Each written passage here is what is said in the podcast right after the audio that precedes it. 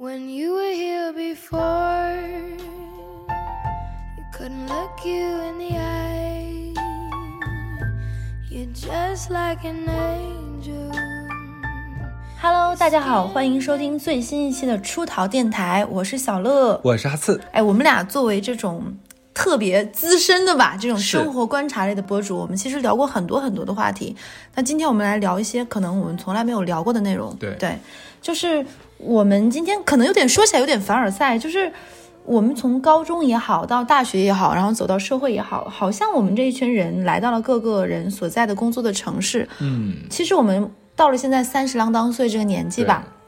我们也都安身立命了嘛，安家落户了，有自己的家庭，有了自己的职业，好像都过得就是世俗意义上的有车有房，有一个相对稳定的工作，比上不足，比上有余，就是跟我们爸妈那代人没有什么差别，过上那种中规中矩的这种中年人的生活。对，看起来可能有一些波折和不如意，总归来说都是平顺的，大差不差的。就还是在一条正常的人生轨迹上面不停的前行啊，甚至非常夸张的讲，好像说我们身边是没有残疾人的，嗯朋友啊、同事啊。乃乃至说一些像我们的同学啊，或者说哪怕在外面培训班里面碰到的朋友，就都认识的是大多数人都是这个样子，蛮健全的样子啊。对，甚至我们可以开玩笑的讲说，哪怕身边出现一个朋友，他说：“哎，我是红绿色盲”，好像都是算做我们身边那些好像是身体上有些瑕疵的。对，好朋友之间可能会开玩笑说：“哎，你有病。”对这种的，是因为大多数时候啊，其实我们都是整个这个世界上面那个幸运的百分之三十，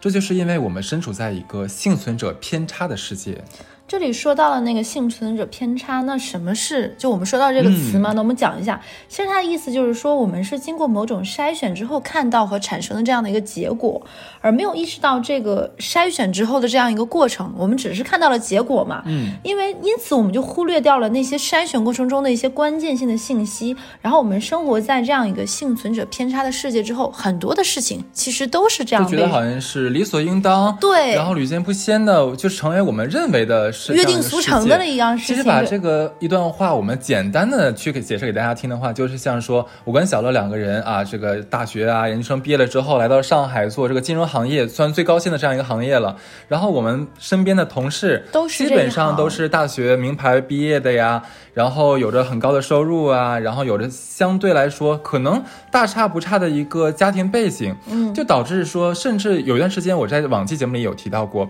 我会认为说，哎，是不是全中国十四亿人口，所有人都是这个大学本科啊，甚至研究生，甚至是博士，甚至会有给我这样的一个一个错觉。直到后来有一次是应该是我的领导，我们俩在讨论这个问题的时候，他就讲说，其实你就陷入了一个幸存者偏差的一个误区。嗯你看到的只是你身边让你看到的，你是已经经过了你自己的我们的筛选之后，得到了一个身边的这样一个结果。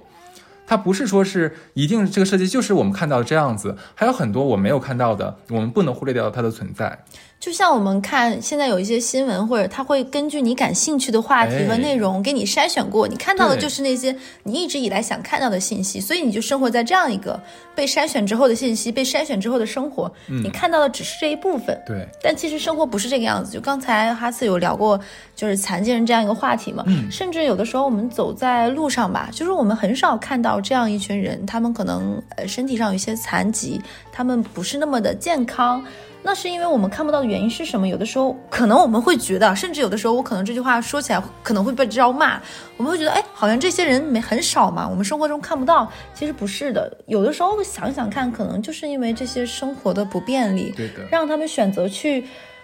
不出门，或者是少少出门，出门因为出门他们会因为这种不便利让他们不方便，或者是会在这个过程中遭遭受到一些非议啊、白眼啊，或者是。这种声音，其实这种声音真的很刺耳。对就我我举个例子吧，就是我并不想指名道姓，就是上海有很多那种网红餐厅嘛，嗯，那这种网红餐厅就免不了需要排队啊、等位啊这样一个漫长的过程。有的时候不夸张的说，上海的网红餐厅可能要等位三四个小时都会有。嗯有一次我在一个网红餐厅的门口，然后就有一群人，他们可能是都是在听力上和就是有一些困难的这样的一群朋友，他们在那里很兴奋说，哦，我们一会儿进去会吃到这种章鱼，它是活的，然后那个章鱼爪会动嘛，然后它会有那种酱蟹什么，他们会很夸张。其实我看起来都会觉得很兴奋，因为我想去吃的也是这样的一个东西啊。我现在能想想象当时的画面，应该很灵动，他们在表对，就是那个章鱼的爪。会动啊，那个酱蟹是什么样子？就是上海有很多这样的网红餐厅，他们会很看很夸张、很兴奋，但是他们没有声音，然后在那里说，然后这样的动作可能会带来一些身体上的碰撞的一些声音嘛。然后隔壁的一些桌椅会在那看，然后我就听到有某某几个人在那聊说。哎，残疾人还挺有钱呀，就是他们也来吃这种东西，就是说这种话，然后或者说就挺烦的，就是这种人就不想跟这样的一群朋友在一起吃饭，就会有这样的一些声音。你想想嗯，大家这样的一个距离，我能感受到这种，哎，你说他们感觉不到吗？你不要以为他们可能听力听不到，或者是什么样的问题，他们说不出来，他们就感受不到。就你的眼光、你的这种声音和你的一些态度，其实他们是感觉得到的。因为他们我相信比我们更更敏锐，对他们有，他们有更敏锐，就像那个说的什么，上帝关了一扇门，他可能给你开扇窗，他会有更敏锐、敏锐的这种察觉的方式，感受到你这种因这样的为他们声音从小到大生活的环境，他就是在这样的一个被非议，甚至说我们说重点被歧视的这样一个环境里面，他们当然会从小养成到了这种敏感度。对然，，后他就露出这样的声音。你像我在同样排队一群人，然后我感受这样，难道他们感受不到吗？对啊然后露出这样的声音，然后我觉得这样的种种种种那样的声音，就会让他们就说啊，那算了，那我不去吃，或者哎呀，那我不要去了，那我就叫外卖吧。真的好可惜。对，就是因为这样这样很多很多很不友好、很纷杂这样的声音，让他们选择不出门、少出门，所以你在生活中可能看到这样的朋友们就会变少了。嗯，对的。其实，在生活中，如果说是在路上，我们看到一个盲人，可能啊，因为可能他牵了一个导盲犬，或者是用了一个这个导盲杖，我们甚至很多人都会侧目，都会扭头去嗯看一看他们。当然，有很大多数一性是没有恶意的，对吧？但是如果说是，呃，遇到一些像打着手语的人的话，我相信很多人可能还会哎窃窃私语一下，哎，你看他们在比划什么东西，可能还会再多聊两句，对不对？其实我们有一组数据可以看得到啊，我国各类的这个特殊群体吧的总数是在八千五百万左右、啊哎你。你知道？吗？你给我这个数据的时候，嗯因为这个数字其实哈四前面做了很多的功课，我看到的时候很震惊。他跟我说八千五百万的时候，你知道我有个什么概念吗？其实韩国的人口大概也就是亿左右这样一个人口。嗯，其实八千万五五百万这个数字真的一点都不小了。然后，然后哈斯那个数据里面，我看到其实其中其实视力有困难的朋友，他大概有一千两百多万人。很多。这个视视率真的不小，因为你想想，如果没有给他们提供一个便利这样的方式，他们其实有很多重重的困难。然后听力有残缺的朋友，大概有将近三千人，两千七百多万人。是的，很你知道吗？你给我看到这个数字的时候，我当时在上班，我当时哇塞。我真的，我真的有有惊到，就是我在想说，他们的生活要怎么做，他们的工作要怎么做，是的就我真的很困难。就说难听点，说有的时候什么少数少数群体，他们是吗？我觉得放在这样绝对不是少数绝对不是一个少数群体。这个庞大的数字下，他们其实就是很鲜活的、很具体的、很需要去关注、很需要他们有能够开展自己健康生活的一个又一个的这样一个人。他们的就是生计啊、生活，其实已经很不容易了，不能像刚才我讲的那种嗯吃饭啊什么的这种被。这种声音嘲笑很刺刺耳，耳真的，你不要以为他们他们听不见，他们听得到、感受得到的。对的，其实不光光说他们只是在生活中可能会受到其他人的这样的一些嗯不公的一个待遇吧。其实我们再想一想啊，再想一个话题，就是说。他们这群人出生的那一天起，其实他们的人生似乎就被这个社会所框定住了。你想，他们只能去上读这个特殊的学校，嗯对吧？然后学习非常有限的知识和技能，然后很多职业，我应该很严重的说，就大多数职业跟他们似乎都一点关系都没有吧？对不对？我们现在就是就是说盲人，盲人，我们的盲人朋友，我们现在说到盲人，我们能想到能什么是什么职业？我相信大多数人应该第一反应就是哦，盲人按摩，嗯，应该就是个盲人按摩吧。好，那我再问你，你能说出第二个吗？我相信很多人可能就语塞了吧，对不对？其实啊，那我们再再延伸一下，我自己能想到的可能就是那种客服，我们打电话呀，什么东西的。做那些对足不出户，然后不用跟别人打交道，然后这样的工作。是的，就刚才说的是对于我们的这个视障的朋友，那想对于这个听障的朋友呢，那他们可能是去做一些卖力气的、非常简单的、非常具体的这样的一个工作。其实怎么讲，就是就像刚刚小乐来讲，就是这些人他们能做的，都是那些可能不是直面的跟人打交道，不需要出门，在一个规定的环境里工作的这样的一个事因为因。为他们可能身体上的这部分特殊情况，然后很多人对他们而言已经不是像我们小的时候长大都会有一个梦想，说我要成为一个什么样上的人，对成为什么样的职业，然后有一个什么样的人人生规划。好像这些生来身体特殊的朋友，他们就被限定住了。哦，那你好像就安身立命，能够照顾好自己，衣食无忧就可以了。我们好像觉得说，哎，我们刚才讲的一些，给你一个特殊的，给你建一个特殊的学校呀，帮你提供一些特殊的一些技能，是对他们的帮助和保护。但是你有没有想过，在这个大千世界里面，他们只能活在一个画地为牢的生活中，这何尝不是一种歧视呢？嗯，对不对？我们再换一个场景来讲啊，你想。我们生活在大都市里面，就不要说大都市了，哪怕小城市啊，那更不要说一些什么乡村了啊。基本上所有的这个社会的公共设施，还有一些商业环境，大概率都是为我们这个大多数人而设立而建设的，对不对？或许吧，或许有一些是为我们的这个特殊群体人士做的一些特殊的帮助，但是距离让他们能自由自在的、毫无压力的走在路上、走在街上、走进商场，其实还是有很长很长的路要走。就我说一个场景啊，因为前段时间我正好是去银行，我想开一个那个基本户嘛。当时去了之后呢，先是要对接他们的这个专门的开户经理，开户经理先给我做了一大堆背调，然后又搞了一大堆就是文本的工作，之后又把我领到了这个叫什么柜台去。柜台的话，又有一个柜台的那个柜员，然后再辅助我去做这工作。我那天从他们下午一点半上班，一直干到了将近他们下班，大概到了四点半左右。一下午什么都干不了，就干这件事。什么都干不了，我基本上就是坐在那里，然后不停的签字、盖章，然后做人脸识别，然后跟他签一些声明，嗯基本上都是在做这样的工作。我相信，就光我现在跟你讲一下，你都能想到，对于我们大多数人来说，这些工作都已经非常非常的繁琐了。我当时其实因为大多数时间我在那里边做，就是在那坐着等着。刷刷手机，刷刷抖音，对，对我当时就有一个刹那，我在思考，如果今天来的是一个我们特殊群体的朋友，嗯，他想来这边开一个公司的基本户，那他要面临的是怎么样的困难？我至少还看得见吧，我至少还说得出来我的诉求吧，他们怎么办？可能他们想到这一步就望而生却，就想说，对的那算了吧，或者是说，可能我要麻烦别人，可能我这个麻烦别人，本来他服务一个人的时间，可能因为我的原因，可能服务三个人，因为我他只能服务一，嗯，他就啊，那就算了吧。但你想想，这个是因为他的问题吗？我觉得不不是他是我们中国社会上一个，他就是我们的这个社会上需要有他，当然了，所以我当时在那坐着的时候，就我就没啥，我真是没啥事特闲，你知道吧？然后我在想说，哎，你说会不会有一个嗯银行或者组织机构能做到了这些这些事情？然后我在搜搜搜搜搜，哎，搜到了。其实像微众银行，嗯他们就是有，像他们自己是做了那个无障碍的人脸识别嘛，我这个必须要哎，讲。这怎么做到？你像咱们做人脸识别的时候，我自己都觉得这个很烦，你知道为什么吗对吧？？你想，因为因为咱们现在出入那个什么商场啊、写字楼我什么上班就需要，对不对？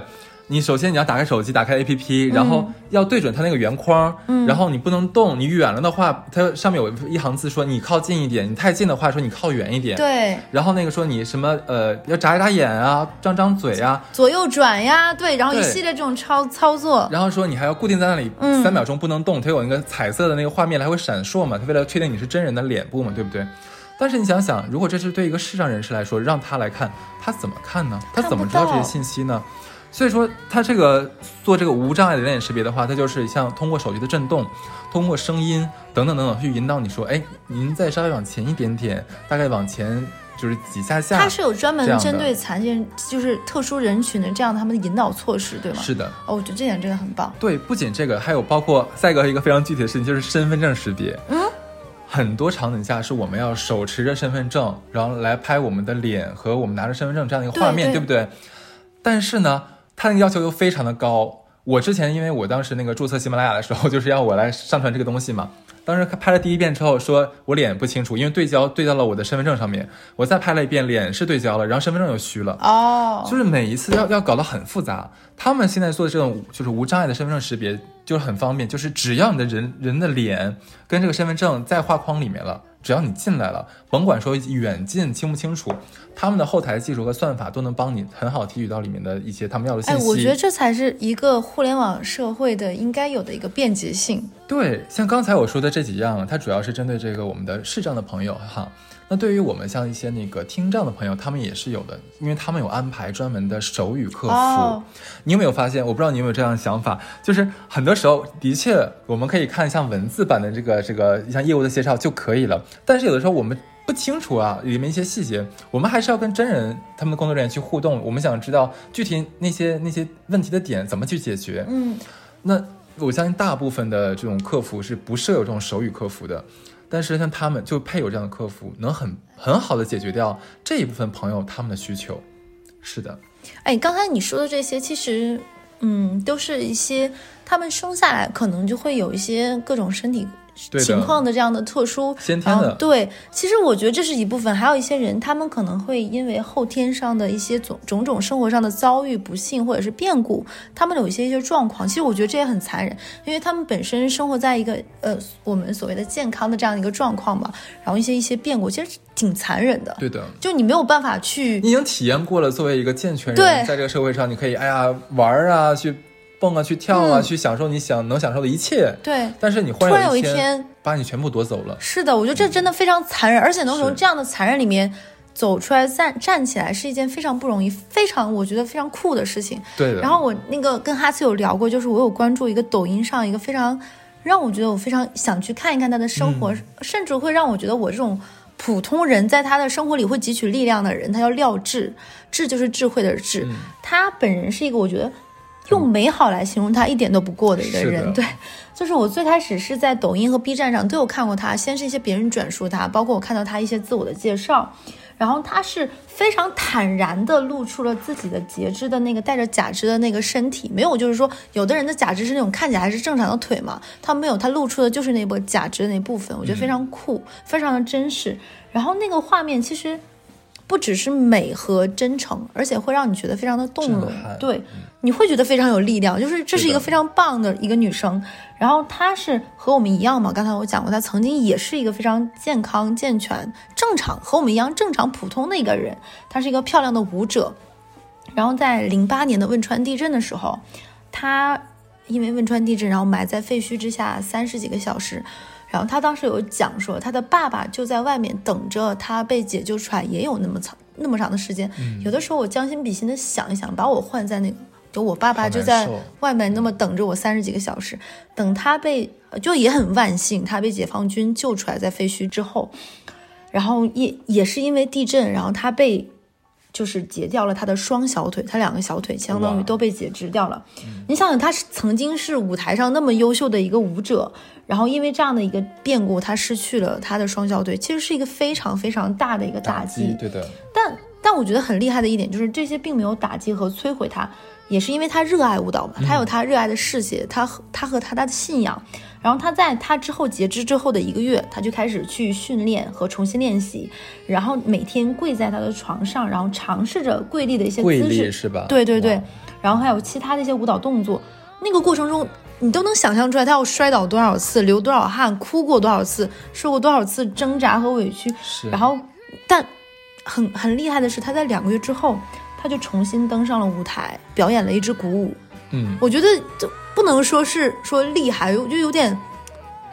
就是就是不可思议，你懂懂我的意思？我当时想说，这得多，你就不要说他一个这样的一个状况，像我，我去健身房，我坚持两个月都做不到。对，我两个月之后练下了一条舞，我觉得我都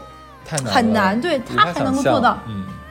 然后他能够让自己其实那样有点就是不那么方便，甚至于说可能有点残缺的身体和他的舞蹈能够合二为一，然后幻化出新的带有力量和生命感的舞蹈，是个很绚丽的，不可思议。嗯对对对。然后他在一三年的时候，雅安也又地震了嘛，对。然后他带他他带着他的假肢，然后是第一批奔赴雅安现场的志愿者。然后他用他的这种力量去帮助他人，然后去鼓励其他人，我觉得是非常有力量的。然后他重新回到舞台之后，他参加了一档节目叫《舞出我人生》。嗯然后那之后呢，他也遇到了他的爱情。我其实有看他当时节目，他当时穿了一身红裙，然后非常美他有一次有一段舞是坐在轮椅上面跟一个男的舞者两个人跳双人舞嘛，嗯，然后他那天是没有戴假肢，就是直接坐在那个轮椅上面翩翩起舞，脸上是那种幸福和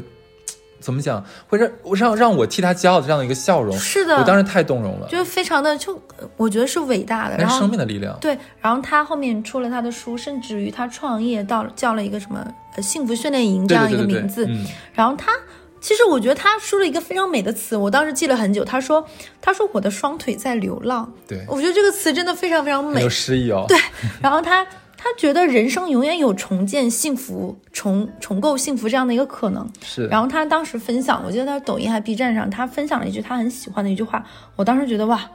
叫做“万物都有裂痕，那是光照进来的地方”。我觉得真的很很厉害。自己就是那个追光者。对，然后他自己也叫自己追光者。我觉得就是一个人真的能够放下重拾，这是一个非常伟大的力量。然后我我也觉得这样的光也会让我觉得很亮。我觉得廖智的例子其实给我们很大的一个震撼，也是给我们让我们很多人做出一样的这样一个反思啊。其实，我们这种特殊群体的朋友们，他们不是说只能去做那些固有的事情，被被这个社会所安排好的事情圈起来了，他们其实每个人身上都是有，因为真实有万钧之力，他们可以做出很多很多为这个社会做出不一样的贡献。就像之前我不知道你有没有看过那个《奇葩说》里面有叫蔡聪对蔡聪哎那个，男士，我跟你说很嗯神奇，我有蔡聪的微信。哦，就是因为我因为工作的原因认识了他，然后我加了他微信，然后我后面有一次和我的 leader 聊天，我说我很震惊，蔡聪他是一个残障人士嘛，但他是我认识的人里面非常爱发朋友圈的。这 是怎么做到的？对，就是这这也是一种我觉得很震撼，可能有科技手段。，对，是科技手段，因为像我们很多的智能手机，它其实都是有一些帮对助我们特殊群体他的这样的功很爱发。朋友圈，然后我在朋友圈里，然后感受到了他幸福的家庭，他有一双漂亮的黑眼球，非常非常漂亮、扑闪大眼睛的女儿，嗯然后我觉得也非常的，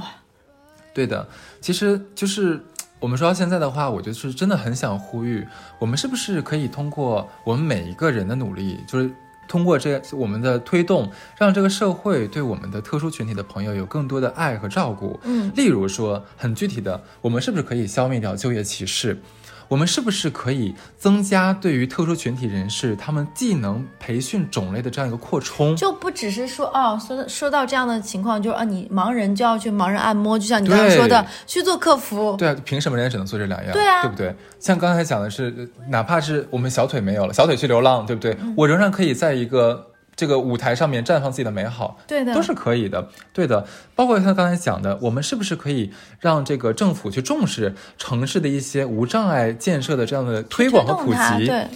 这些其实每一点点点滴滴，其实最终汇聚的成，让我们在这个社会上所有的人都可以自信的，就是没有压力的，在这个社会上面去存活。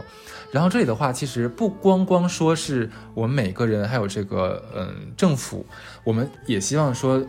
企业、社会组织也能加入到这样的一个洪流里面来。去帮助他们。对，其实很多企业我们也看到啊，像刚才讲的这个像微众银行，嗯，他们就是做出了很多这种为特殊群体的这样的一些积极的一些动作。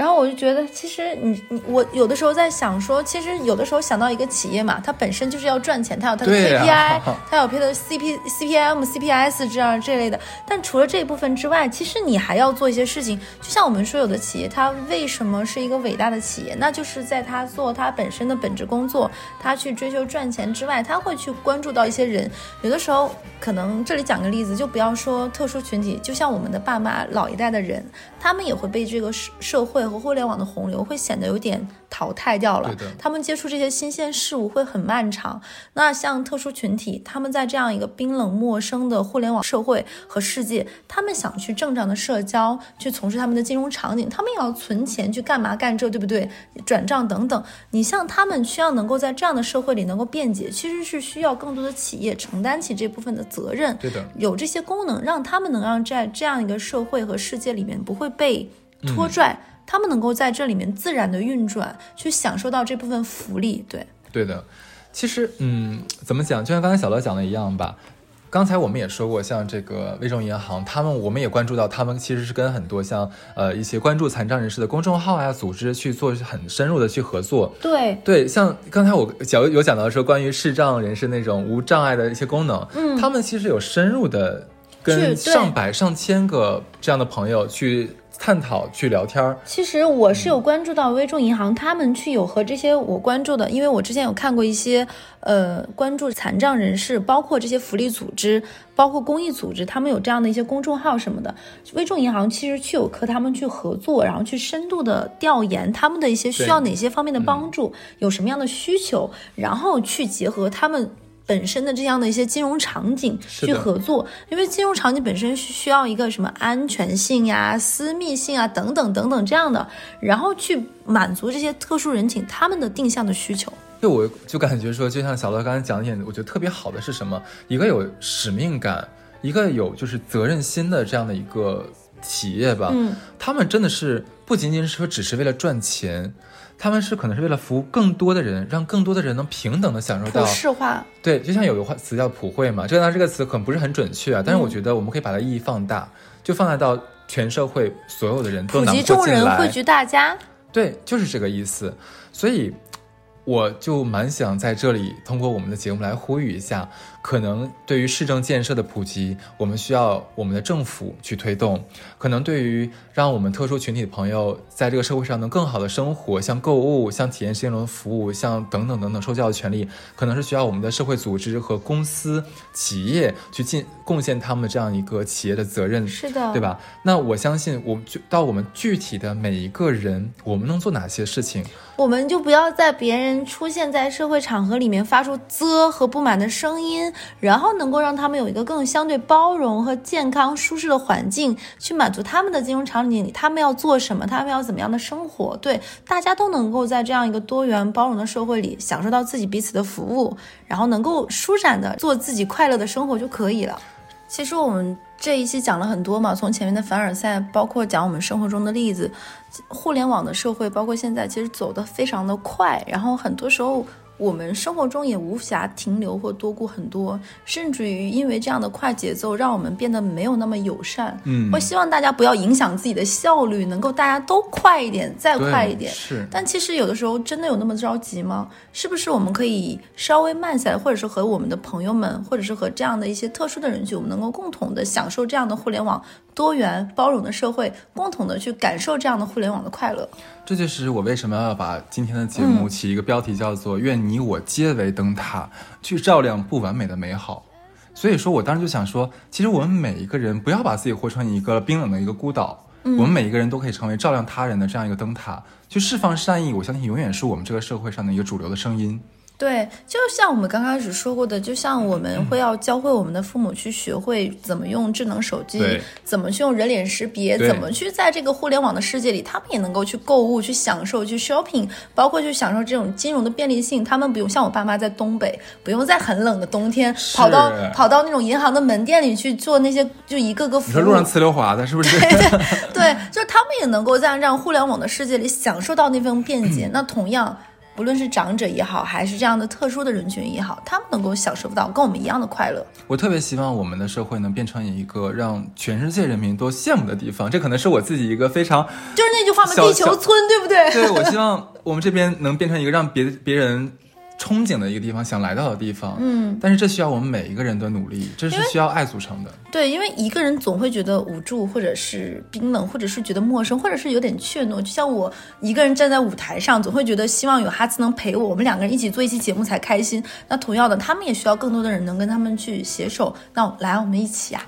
对啊，所以我们一起吧，你我皆为灯塔哦。好，那这一期就到这里，拜拜。拜拜。very special.